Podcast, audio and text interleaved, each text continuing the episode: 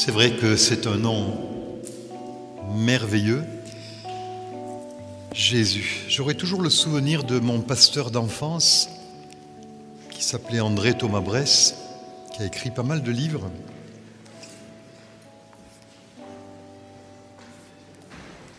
Quand j'étais jeune, il est décédé.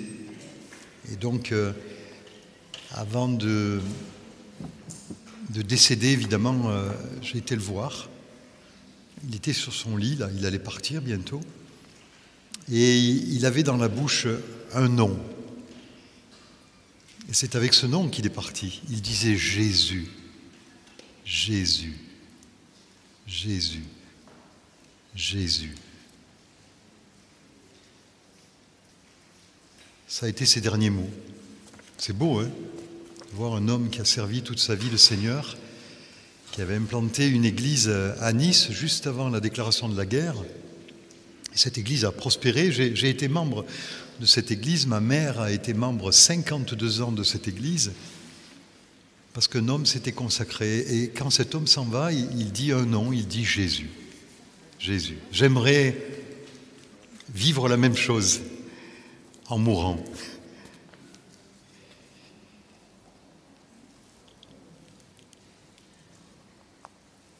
Je regardais le chat de l'église là, et il y a des tas d'amis qui sont en vacances dans les Alpes, ou d'autres qui sont dans l'Aude, qui n'ont pas pu venir, euh, d'autres ailleurs, des membres de notre église. On les salue en ce moment.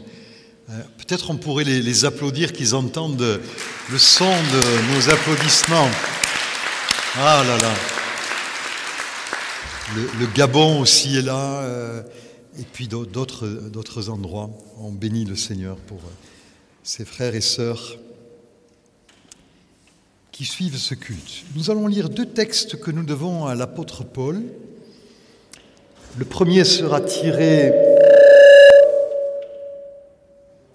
Le premier sera tiré de l'épître dite aux Éphésiens et le second de son épître en faveur de, des chrétiennes de Colosse, la ville de Colosse.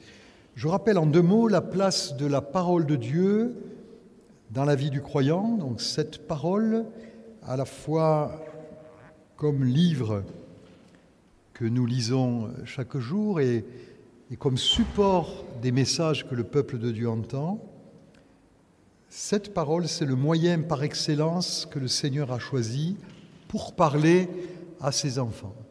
De temps en temps, il y a des gens qui vivent dans le péché et qui disent au Seigneur, est-ce que tu es d'accord avec moi? Lisez la parole, ce n'est pas la peine d'avoir une révélation. Hein. Donc, c'est très très important, et je, l'ai fait il y, a, deux semaines et je le refais, de mettre la parole au centre. Bien sûr que Dieu nous parle tantôt d'une manière, tantôt d'une autre, mais là, dans une assemblée de croyants qui aspirent à recevoir une parole venant de leur Père céleste, alors le Saint-Esprit se manifeste. Et la seule chose que Dieu désire en ce moment, ce sont des cœurs ouverts et attentifs aux instructions qu'il veut donner. Je le répète, comme je l'ai déjà dit, ce n'est pas parce que c'est moi ou quelqu'un d'autre, c'est parce que vous venez avec un cœur ouvert, et parce que ce cœur est ouvert, quel que soit le canal, Dieu va y déposer sa parole vivifiante. Il va Alors le premier texte connu par les lecteurs assidus de la Bible, c'est Éphésiens 2. Alors attention Emma, il y a deux diapos parce que j'ai divisé le texte. Autrefois, vous étiez morts à cause de vos fautes et de vos péchés. Par ces actes, vous conformiez alors votre manière de vivre à celle de ce monde et vous suiviez les chefs des puissances spirituelles mauvaises, cet esprit qui agit maintenant dans les hommes rebelles à Dieu. Nous aussi, nous faisions autrefois tous partie de ces hommes. Nous vivions selon nos mauvais désirs d'hommes livrés à eux-mêmes et nous accomplissions ce que notre corps et notre esprit nous poussaient à faire. Aussi, étions-nous, par nature, voués à la colère de Dieu comme le reste des eaux. Mais Dieu est riche en bonté. Aussi, à cause du grand amour dont il nous a aimés, alors que nous étions morts à cause de nos fautes, il nous a fait revivre les uns et les autres avec Christ. C'est par la grâce que vous êtes sauvés. Par notre union avec Jésus-Christ, Dieu nous a ressuscités les uns et les autres et nous a fait siéger les uns et les autres dans le monde céleste.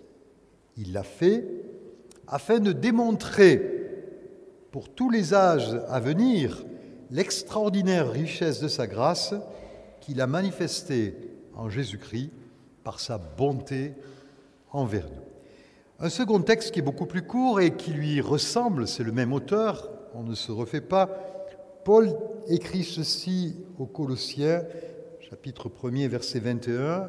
Or, vous, autrefois, vous étiez exclus de la présence de Dieu, vous étiez ses ennemis à cause de vos pensées, qui vous amenaient à faire des œuvres mauvaises. Mais maintenant, Dieu vous a réconcilié avec lui par le sacrifice de son Fils, qu'il a livré à la mort, qui a livré pardon, à la mort son corps humain, pour vous faire paraître saint, irréprochable et sans faute devant lui. Prions. Illumine nos cœurs, Seigneur, par ta parole. Inspire-moi dans la manière de délivrer ce message et bénis-nous, mes frères, mes sœurs et moi-même, et tous ceux qui écoutent ou écouteront, afin que cette parole crée en nous encore plus de ta vie. Seigneur, c'est notre prière. Au nom de Jésus. Amen. Autrefois, les deux textes contiennent cet adverbe. Et ces deux textes mettent en évidence chez les destinateurs de ces lettres de Paul un changement de statut. Autrefois, maintenant. Ces gens auxquels il écrit, et par extension, donc nous-mêmes qui lisons ces textes, tous, eux et nous, nous avons fait, ou nous aurions dû faire, une expérience spirituelle déterminante qui change la vie et qu'on appelle la conversion.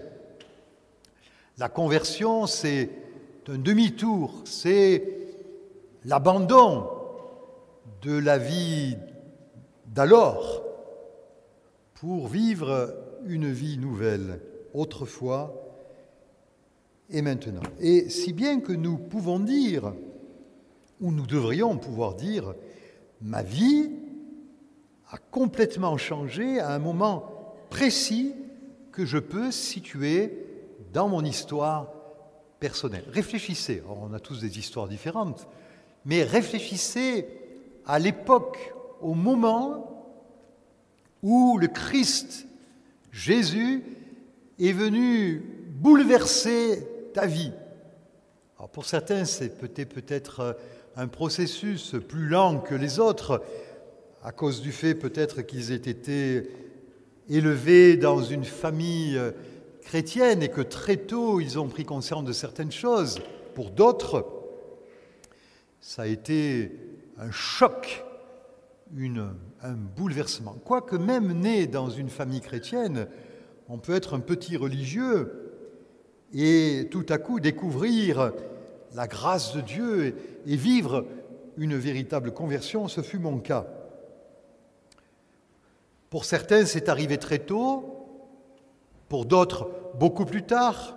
Qu'importe, l'essentiel, c'est d'être constamment conscient de ce changement qui a eu lieu et qui a fait de nous de nouvelles créatures, des personnes qui ne raisonnaient plus pareil, qui ne voyaient plus les choses de la même manière, qui envisageaient le monde sous un autre angle, qui avaient une perspective éternelle, qui avaient le sentiment et qui ont toujours le sentiment que Dieu est là, toujours là, qu'il lui parle, qu'il communique, parce que non seulement eux parlent à Dieu, mais Dieu leur parle. Et si vous n'êtes pas en mesure de dire ce matin, ou au moment où vous regardez cette diffusion, j'ai vécu une véritable rencontre avec le Christ et ma vie a changé, alors vous êtes invité ce matin tout simplement à vivre ce changement de, de statut. J'étais mort et maintenant je vis. Car en effet, il y a deux statuts possibles. Il n'y en a pas trois, il n'y en a pas quatre. Les êtres humains, au niveau spirituel, peuvent se classer en deux catégories très précises, ceux qui sont morts et ceux qui sont vivants. Et vous allez me dire, mais Robert, si nous sommes là à écouter ton message, c'est bien parce que nous, nous sommes vivants. Oui, vous avez raison, mais ce n'est pas ni de cette vie, ni de cette mort que les deux textes que j'ai lus nous parlent. C'est de quelque chose d'autre. Reprenons ces textes, Éphésiens 2.1. Autrefois, vous étiez morts à cause de vos fautes et de vos péchés, mais ces gens à qui Paul s'adresse, autrefois ils étaient quand même bien vivants physiquement. Éphésiens 2.4 dit, mais Dieu qui est riche en bonté, aussi à cause du grand amour dont il nous a aimés, alors que nous étions morts à cause de nos fautes, il nous a fait revivre les uns et les autres avec Christ. Donc ces gens qui étaient morts mais pourtant bien vivants se sont mis à revivre. Et donc ce n'est pas d'une mort euh, physique dont il s'agit, c'est autre chose. Les deux autres textes de Colossiens 1, 21, Or vous, autrefois, vous étiez exclus de la présence de Dieu, vous étiez ses ennemis à cause de vos pensées qui vous amenaient à faire des œuvres mauvaises. Et il continue au verset 22, il dit, mais maintenant, Dieu vous a réconciliés avec lui par le sacrifice de son Fils qui a livré à la mort son corps humain pour vous faire paraître saint, irréprochable et sans faute devant lui. Donc il s'agissait bien de gens vivants, physiquement, mais comme ils étaient loin de Dieu, exclus de sa présence, ils étaient morts spirituellement. Il s'agit donc bien d'une une mort ou d'une vie spirituelle intérieure, celle de l'esprit. Si bien que nous pouvons être bien vivants physiquement, mais pourtant morts spirituellement, et le contraire est aussi vrai. Nous pourrions dire que les morts physiques, les vrais, ceux qui nous quittent, eh bien certains de ces morts sont beaucoup plus vivants que certains vivants. Parce qu'ils sont dans la présence du vivant, parce qu'ils sont, pour les siècles des siècles, animés d'une vie nouvelle, alors que sur cette terre, certains qui vivent physiquement sont morts spirituellement. Oui, nous pouvons dire que certains vivants sont plus morts que des morts et que des morts sont bien plus vivants que certains vivants. J'ai été touché par le témoignage de Tassia. Tassia, ce que je vais dire, c'était écrit, hein, et dont ton témoignage va vraiment dans le sens de, de ce que le Seigneur euh, m'avait dit aussi, et je lis ce que j'ai écrit là.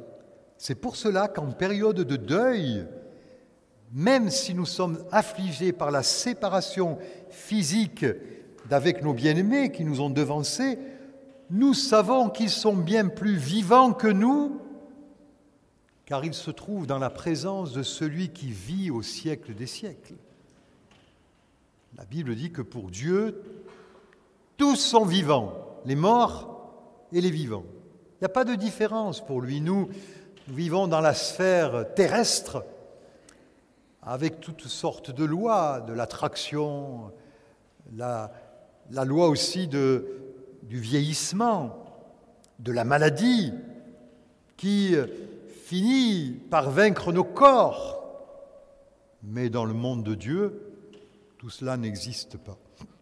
Et je voudrais m'adresser à toute personne endeuillée ici, que le deuil date de plusieurs années, comme euh, lors de la perte de nos parents, ou que le deuil soit tout à fait récent. Nos bien-aimés sont beaucoup plus vivants que nous. Ils sont heureux dans la présence du Seigneur. Il est essentiel donc, toi qui écoutes, que tu saches ici en présentiel ou en distanciel, si ce matin tu es vivant ou mort spirituellement. Si j'avais le don, la capacité de dire, Seigneur, montre-moi ceux qui sont vivants et ceux qui sont morts spirituellement, et que tout à coup, sur ceux qui sont morts spirituellement, apparaisse une tête de mort, je serais effrayé. Mais tu devrais être effrayé. Parce que si tu es mort ou morte spirituellement, il faut que quelque chose se passe ce matin. Il faut que tu arrives à la vie de Dieu. Et c'est là où j'en viens à mon troisième point. Comment changer de statut? Vous pourriez me demander, vous faites bien de poser la question, mais comment faire pour changer de statut? Oh, Je citais quelqu'un de célèbre là. Comment passer de la mort spirituelle à la vie spirituelle? Les deux textes que nous avons lus en introduction nous donnent des réponses très claires, très précises. Ils exposent d'une manière très limpide et bien d'autres textes aussi, pourquoi et comment ce changement de statut, c'est-à-dire ce passage de la mort spirituelle à la vie spirituelle est rendu possible.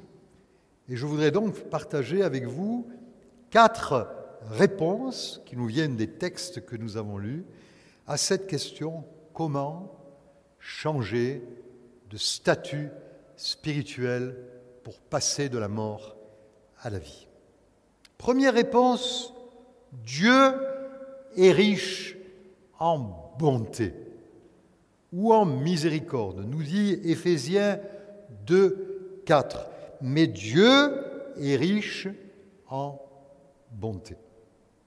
L'une des plus grandes révélations de la Bible, c'est l'amour que Dieu porte à l'humanité.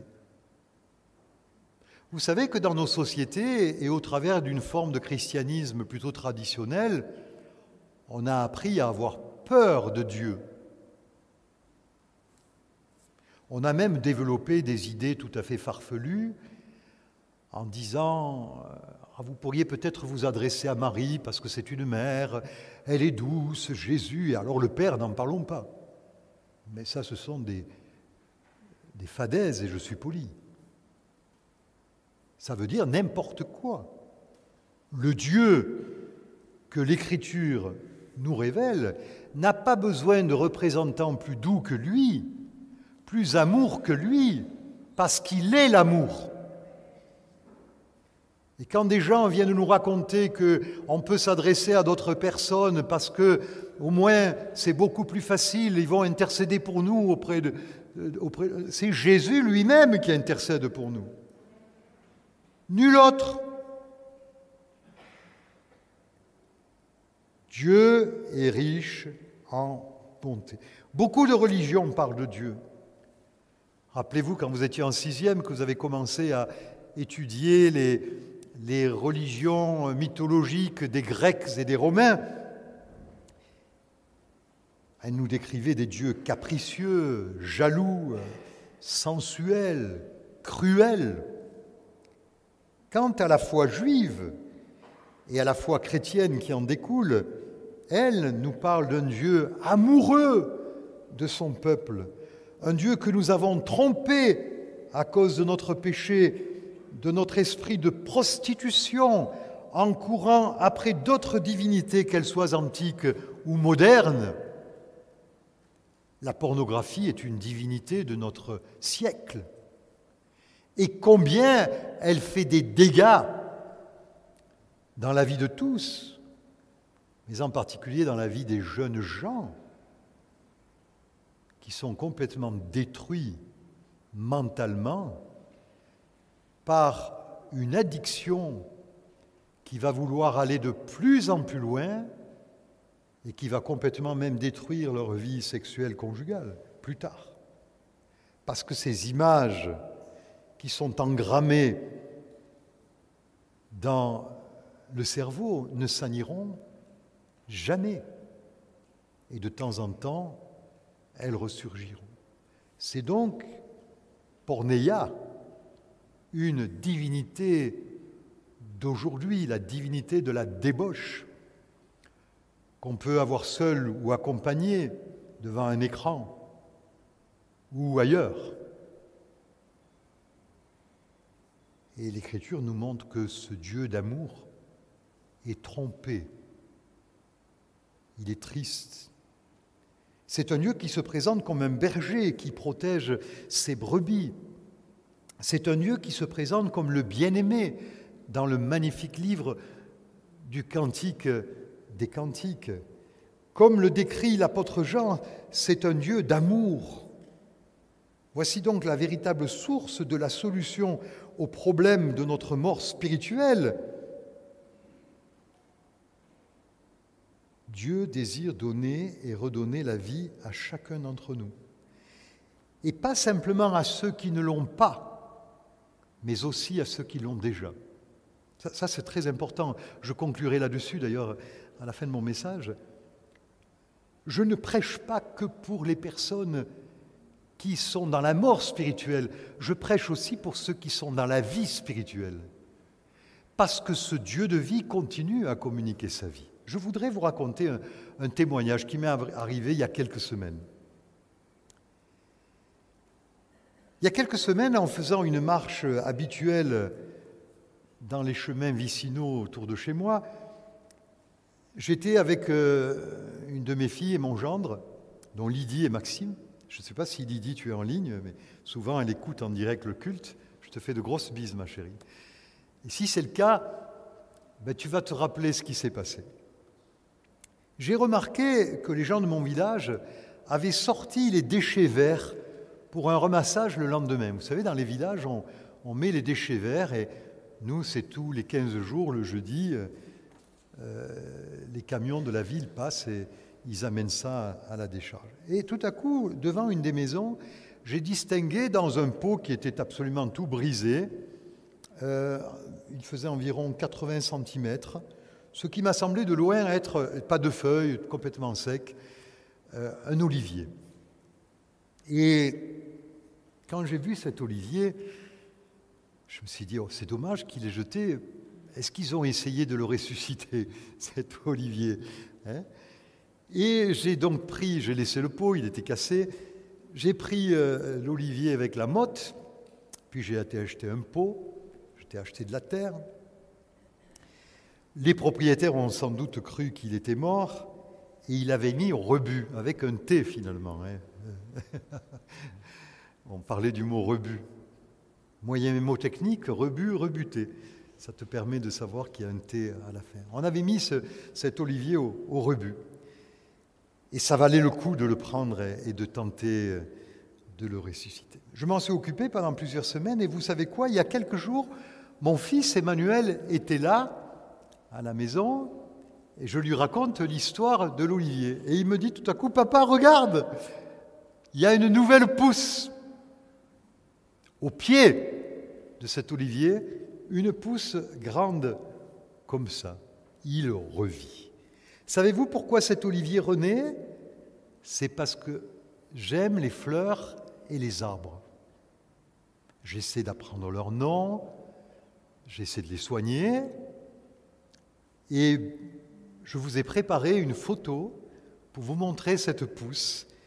Et je voudrais vous dire que cette pousse, à droite là, c'est vous et c'est moi. Et le Seigneur nous a vus tous secs à un moment donné de notre vie. Et vous savez ce qu'il a dit? Il a dit, je vais les prendre et je vais leur redonner la vie. Oh, il mérite qu'on le bénisse et qu'on l'acclame, le Seigneur. Parce que voyez, cette pousse, il y a de l'espérance dans ta vie. Tu dis, je suis mort, je suis sec. Mais le Seigneur veut te rendre la vie. Nous allions être jetés dans la géhenne. Vous savez que la géhenne, c'est intéressant de, dire l'étymologie de la, la, c'est Geimon. Hein. c'est une vallée qui est près du Cédron, à Jérusalem, et Geimon, ça a donné Géhenne, Géhenne, c'est la, la vallée dans laquelle les habitants de Jérusalem venaient jeter leurs ordures tous les jours. On remplissait une vallée. Et alors il y avait continuellement des fuméroles qui s'élevaient parce qu'on mettait le feu aux, ordures pour que tout ça, ça, disparaisse. Et c'est de là que vient notre mot Géhenne, Géimon, la vallée de Imon. Et nous étions prêts à être jetés dans la géhenne. Mais le Seigneur a vu cet arbre sec et l'a récupéré pour en faire de beaux arbres que vous êtes les unes et les autres ici et ceux qui nous regardent. Vous êtes beaux, vous qui avez la vie de Dieu. Jésus parle de, de cèpe et de sarment et, il dit que si on reste lié à lui, mais, mais, mais la sève va passer, on va porter beaucoup de fruits. Que son nom soit béni. Deuxième réponse à la question, mais, mais comment changer de statut? Deuxième réponse, c'est que Dieu a réglé lui-même le problème. Le problème de ta vie, de ta mort spirituelle, il est réglé. Lors de la crucifixion et de la résurrection, trois miracles, entre autres, ont eu lieu, nous concernant, nous, trois miracles. Notre réconciliation avec Dieu, notre propre résurrection spirituelle et notre changement de position. Les textes parlent, et je vais les lire, concernant la réconciliation, Colossiens 1, 22, mais maintenant, Dieu vous a réconcilié avec lui par le sacrifice de son Fils qui a livré sa mort, qui a livré à la mort son corps humain pour vous faire paraître saint, irréprochable et sans faute devant lui. C'est Dieu qui a pris la décision de nous réconcilier en permettant à Jésus de mourir pour que nous soyons exemptés, pardonnés de nos péchés et que la rupture entre nous et Dieu soit rétablie. C'est Dieu qui l'a fait. Premier miracle. Deuxième miracle, la résurrection, c'est-à-dire la possibilité que nous venions à une vie spirituelle dans notre corps physique. Éphésiens 2, 4.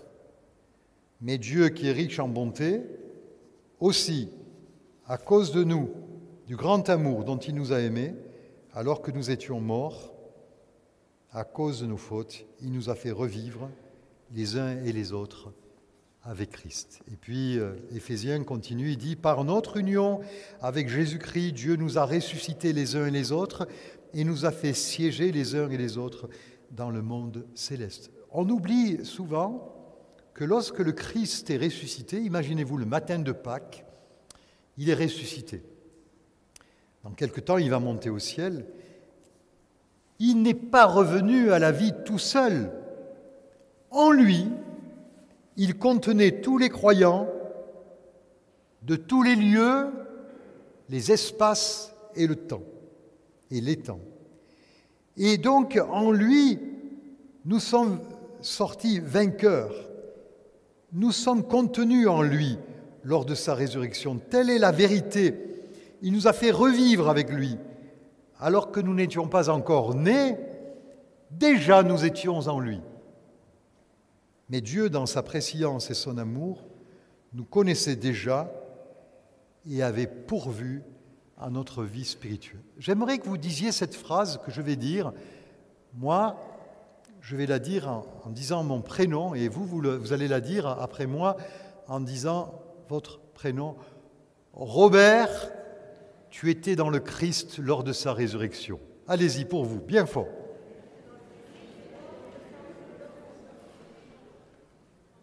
Vous avez déjà imaginé ça? Que lorsqu'il est ressuscité, vous étiez en lui? Parce que il nous a ressuscités ensemble. Avant même notre naissance, nous étions dans le sein du Christ. Il nous portait.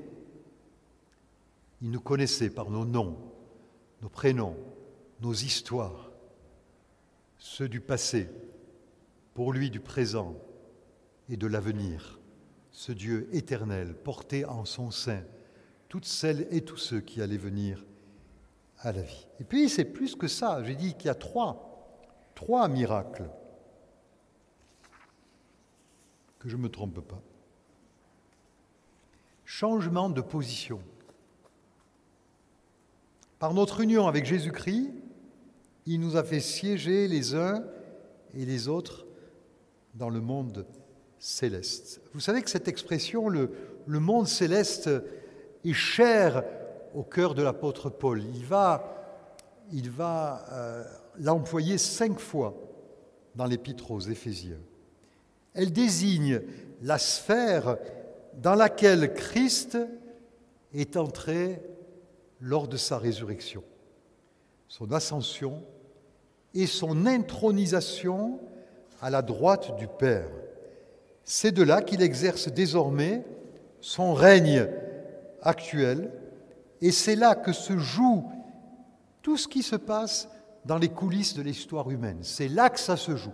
C'est pas sur la terre, c'est sur le trône du Christ. Ça, il faut s'en rappeler. Car nous n'avons pas à lutter contre les êtres de chair et de sang, dit Éphésiens 6.12, mais contre les puissances, contre les autorités, contre les pouvoirs, de ce monde des ténèbres et contre les esprits du mal dans le monde céleste. Cela signifie que lorsque le Christ est ressuscité, non seulement nous étions contenus en son sein, mais lorsqu'il s'est assis à droite de la majesté divine, à droite de Dieu le Père, il nous a amenés avec lui. Et donc, nous avons changé de position. Lorsque nous vivons une situation, nous ne devons pas la regarder comme une situation terrestre. Nous devrons, nous devrions, pardon, et nous, devrons la regarder comme une situation céleste, parce que nous sommes dans les lieux célestes. Nous régnons avec le Christ. Ah, certes, nous sommes bien fragiles comme êtres humains, Bien sûr que le mal peut nous atteindre sous une de ses formes, mais Dieu n'a jamais dit son dernier mot. Dieu n'a jamais dit son dernier mot. Nous sommes en Christ, assis sur le trône. Et cette vie spirituelle qu'il nous a donnée, qui a été à la fois réconciliation, résurrection, est aussi changement de position. Bien que nous vivions dans le monde présent comme chrétiens, unis à Christ, nous bénéficions des bénédictions du monde à venir. Et vous qui vivez spirituellement, n'oubliez, n'oublions jamais notre position en Christ. Il est sur le trône, il nous porte en lui. C'est une position incroyable. Vous qui avez toujours rêvé d'être roi ou reine, surtout les petites filles, princesses. Mais enfin, les garçons aussi, vous savez, sur leur cheval, avec le bouclier l'épée, là, qui sont, les plus forts, les supermans, etc. Eh bien, mes frères et mes sœurs, mes amis, quand on arrive dans la vie spirituelle, quand la vie spirituelle arrive en nous, alors on est avec Jésus sur son trône. Il arrivera que ce qu'il permettra, rien d'autre que cela. Et c'est pour ça que même quand il nous arrive des choses difficiles, nous pouvons dire, comme Job, l'Éternel a donné, béni soit l'Éternel. L'Éternel a ôté, béni soit l'Éternel. Pourquoi? Est-ce qu'on se réjouit du mal? Pas du tout. Mais nous savons que notre espérance est vivante et que tout ce qui nous a été ôté ici-bas, nos bien-aimés par exemple, ou d'autres choses dont on a été frustré, peut-être un héritage, je ne sais pas, euh, quelqu'un peut-être t'a conduit au tribunal, tu as perdu et tu vis un profond sentiment d'injustice. Arrête, arrête, laisse ça au Seigneur. si tu savais ce que tu vas retrouver là-haut et ce que le Seigneur est en train de te préparer, mais tu, tu dirais, mais tout à l'heure, Carole l'a dit, mais, mais il nous reste l'essentiel. L'essentiel, nous avons le Seigneur avec nous. Et sans jeu de mots facile, je dirais que l'essentiel, c'est dans le ciel. Essence, l'essence de notre vie, c'est le ciel, essentiel. Troisième réponse, croire et s'engager. Et je rappelle que mon message concerne à la fois des gens qui ne seraient pas encore dans la vie spirituelle, mais aussi des gens qui le sont déjà. Ça vaut pour tout le monde. Là où commence notre liberté, s'arrête l'œuvre de Dieu. C'est très important ça. Hein. Comme protestants, nous croyons au libre arbitre. Nous ne croyons pas que tout est déterminé d'avance, comme certains philosophes l'ont dit. Nous croyons vraiment que nous avons une influence sur notre destinée, et cela dans les choix que nous faisons. Si vous prenez votre voiture et que vous avez une adresse, mais que vous prenez le mauvais chemin, vous n'arriverez pas au bon endroit. C'est vous qui avez la voiture. C'est vous qui vous trompez. Vous dites Ah oui, mais je n'ai pas fait exprès. Mais enfin, renseignez-vous. Non, le libre arbitre, c'est quelque chose d'important. Le Seigneur a tout fait pour que nous vivions spirituellement, car il est le Dieu de la vie. Et si nous ne croyons pas cela, et si nous ne nous engageons pas avec lui, alors rien ne pourra se passer. Nous demeurerons morts spirituellement parce que lui, il a tout fait. Et donc, euh, il y a une réponse à donner. La vie spirituelle, c'est un mariage. Le Seigneur attend que son épouse lui dise oui, l'Église. Oui, Dieu de vie, je veux vivre avec ta vie. Rappelons-nous ce qui s'est passé après la prédication de l'apôtre Pierre le jour de la Pentecôte. Le cœur des auditeurs était vivement touché. L'Esprit de Dieu agissait au travers du message de son serviteur Pierre et, ceux qui ont assisté à sa prédication étaient absolument bouleversés.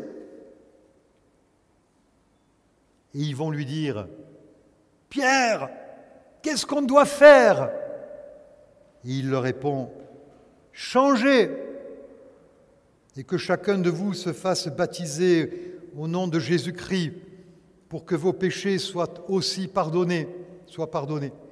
Alors vous recevrez le don du Saint-Esprit, car la promesse est pour vous et pour vos enfants et pour tous ceux qui vivent dans les pays lointains tous ceux que le Seigneur, notre Dieu, fera venir à lui.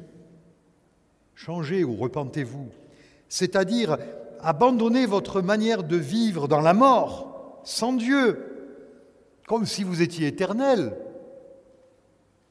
Je ne sais pas si c'est un phénomène qui atteint tout le monde, mais plus je vieillis, je suis encore très jeune, bien sûr, merci, mais plus je vieillis, plus j'ai l'impression qu'il y a des gens qui meurent autour de moi.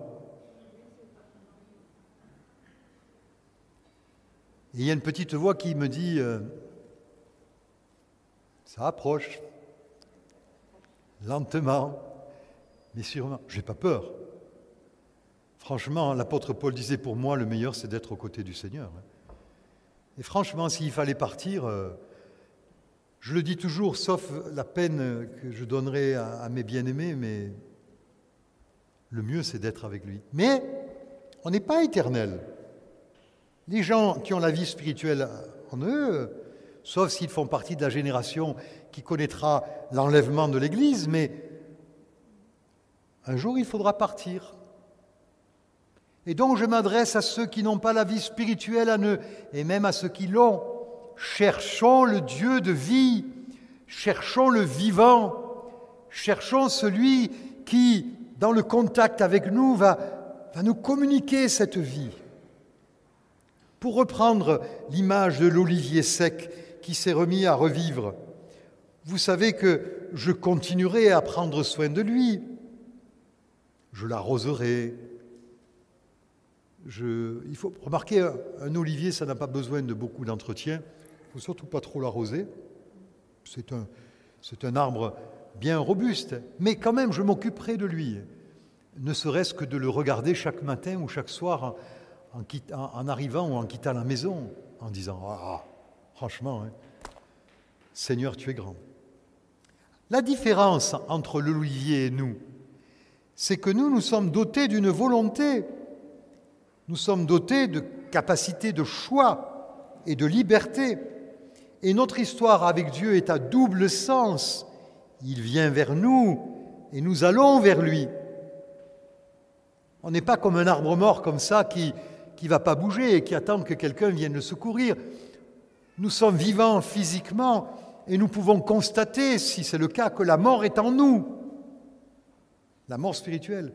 Alors, en entendant ces paroles, nous pouvons dire, oh mais moi je veux cette vie. Et si nous avons déjà cette vie, nous pouvons dire, ah mais moi je veux encore davantage de cette vie. Donc, c'est avec un personnage de l'Ancien Testament que je vais conclure ce message. Une femme qui a fait une expérience euh, extraordinaire, deux fois dans sa vie, avec Dieu, alors que ce n'était pas ses racines. Elle était égyptienne, c'était une esclave. Elle s'appelle Agar. Ne me regardez pas avec ses yeux, Agar. Hein. Agar. Agar l'Égyptienne, esclave de Sarai, une des matriarches. Genèse 16.1, Sarai, l'épouse d'Abraham, ne lui avait pas donné d'enfant. Mais elle avait une esclave égyptienne nommée Agar. Elle dit à Abraham, tu vois que l'Éternel m'a empêché d'avoir des enfants. Va donc vers ma servante Peut-être aurais-je un fils par son intermédiaire.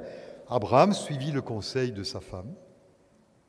Je ne sais pas s'il était content, mais Sarai, femme d'Abraham, prit donc sa servante Agar et la donna pour femme à Abraham, son mari. Il y avait alors dix ans qu'Abraham séjournait au pays de Canaan. Il s'unit à Agar et elle devint enceinte. Donc il faut aussi qu'on remette les choses dans le contexte. Il y avait des lois, ces lois moyennes orientales à l'époque, qui en cas de stérilité permettaient à la maîtresse de maison d'envoyer une de ses servantes vers son époux. Et lorsque l'esclave accouchait, elle accouchait sur les genoux de sa maîtresse, qui accueillait l'enfant et normalement, l'enfant devenait l'enfant de la maîtresse. Ça ne sera pas le cas pour euh, Sarai, ni pour Ismaël, le fils d'Agar, parce qu'il y aura des petits ennuis. Les ennuis qui vont commencer, c'est que Sarai va être méprisée par Agar. Agar se pavane avec son ventre bien rempli devant sa maîtresse. J'ose pas le faire. Hein. il, faudrait que je sois un peu plus gros, mais ça suffit comme ça. Donc, imaginez, imaginez cet esclave provoqué sa maîtresse. Alors évidemment, Sarai la traite si durement qu'Agar doit s'enfuir dans le désert. Et chose extraordinaire, l'ange de l'Éternel la rencontre près d'une source et lui dit Agar, servante de Sarai, d'où viens-tu et où vas-tu? Et là, l'ange de l'Éternel donne une prophétie magnifique. Vous lirez ça dans le chapitre 16 de la Genèse, à partir du verset 8, sur euh, son fils. D'abord, il lui dit, un peu comme un mari, il lui dit, tu appelleras ton fils Ismaël. Ah, les gens qui sont un peu habitués à l'hébreu, Shmaël, Shma, Dieu entend. Dieu entend. C'est ça que signifie Ishmaël. Le Seigneur, il entend. Et Agar est tellement bouleversée, elle dit ceci au verset 13 du chapitre 16, Agar se demanda, ai-je réellement vu ici même celui qui me voit? Agar, l'Égyptienne, sans doute héritière du polythéisme foisonnant de son peuple, rencontre le Dieu qui voit, qui la voit. Elle est bouleversée. Ce Dieu n'a rien à voir avec les idoles polychromées de l'Égypte, idoles qui ont des yeux et qui ne voient pas. Agar rencontre un Dieu qui la voit et qui l'entend. Et même plus tard, beaucoup plus que ça, le lieu sur lequel cette scène a eu lieu, c'est Genèse 16, 14, c'est pourquoi on appelle ce puits Béer, Lacaille, Roy, ce qui signifie le puits du vivant qui me voit. Il se trouve entre Kadesh et Bérez. Le puits du vivant qui me voit. C'était Agar arrivé à la vie spirituelle. Vous pouvez monter la louange. Hein. Agar arrivé à, à la vie spirituelle.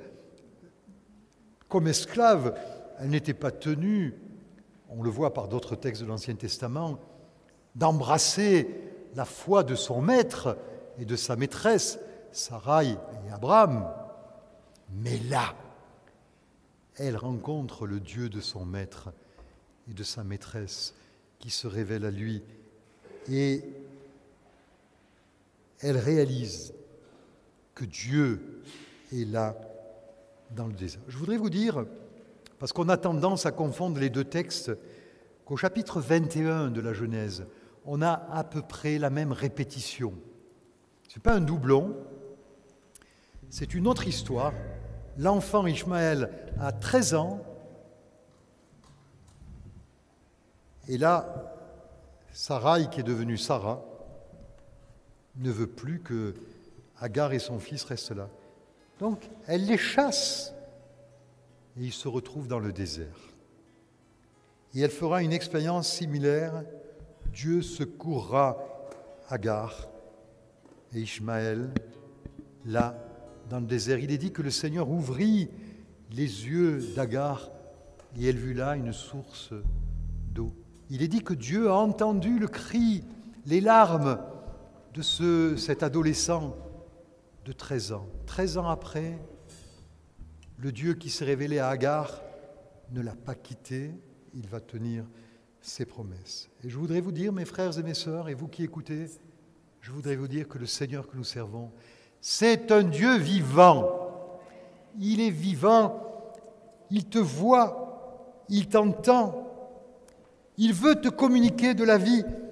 Terminons avec ce, ce texte d'Ézéchiel 33, 11 qui dit Aussi vrai que je suis vivant, le Seigneur, l'Éternel, le déclare Je ne prends aucun plaisir à la mort du méchant, mais je désire qu'il abandonne sa mauvaise conduite et qu'il vive. Détournez-vous, détournez-vous de votre mauvaise conduite.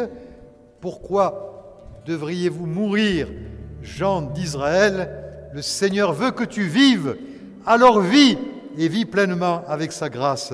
Amen. Amen.